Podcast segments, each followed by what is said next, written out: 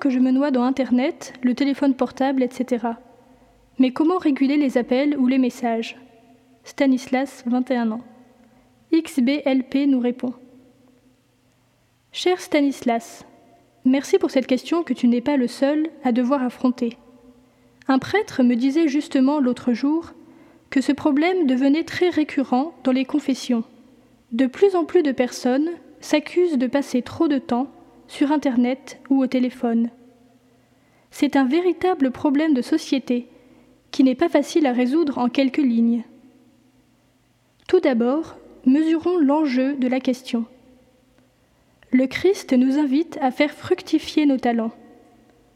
Tu te souviens sans doute de cette parabole dans laquelle Jésus nous présente un maître exigeant qui récompense les serviteurs qui ont su faire fructifier l'argent qu'il leur avait confié et réprimande celui qui a eu peur et a préféré enfouir cet argent sous la terre.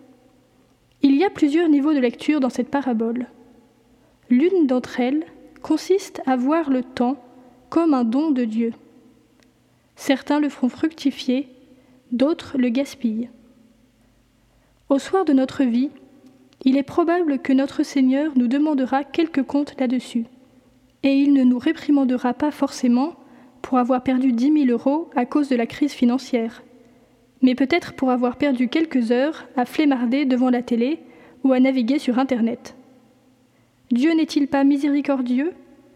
Si, bien sûr, mais l'amour se témoigne par des actes.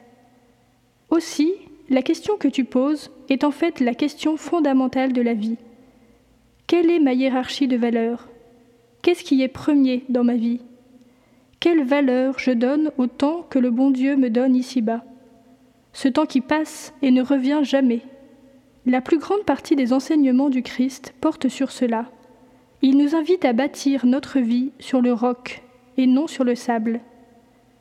Il parle d'un homme qui vend tout pour acheter une pierre précieuse. Il loue la ruse de l'intendant malhonnête en s'attristant que les fils de ce monde soient souvent plus rusés que les fils de la lumière.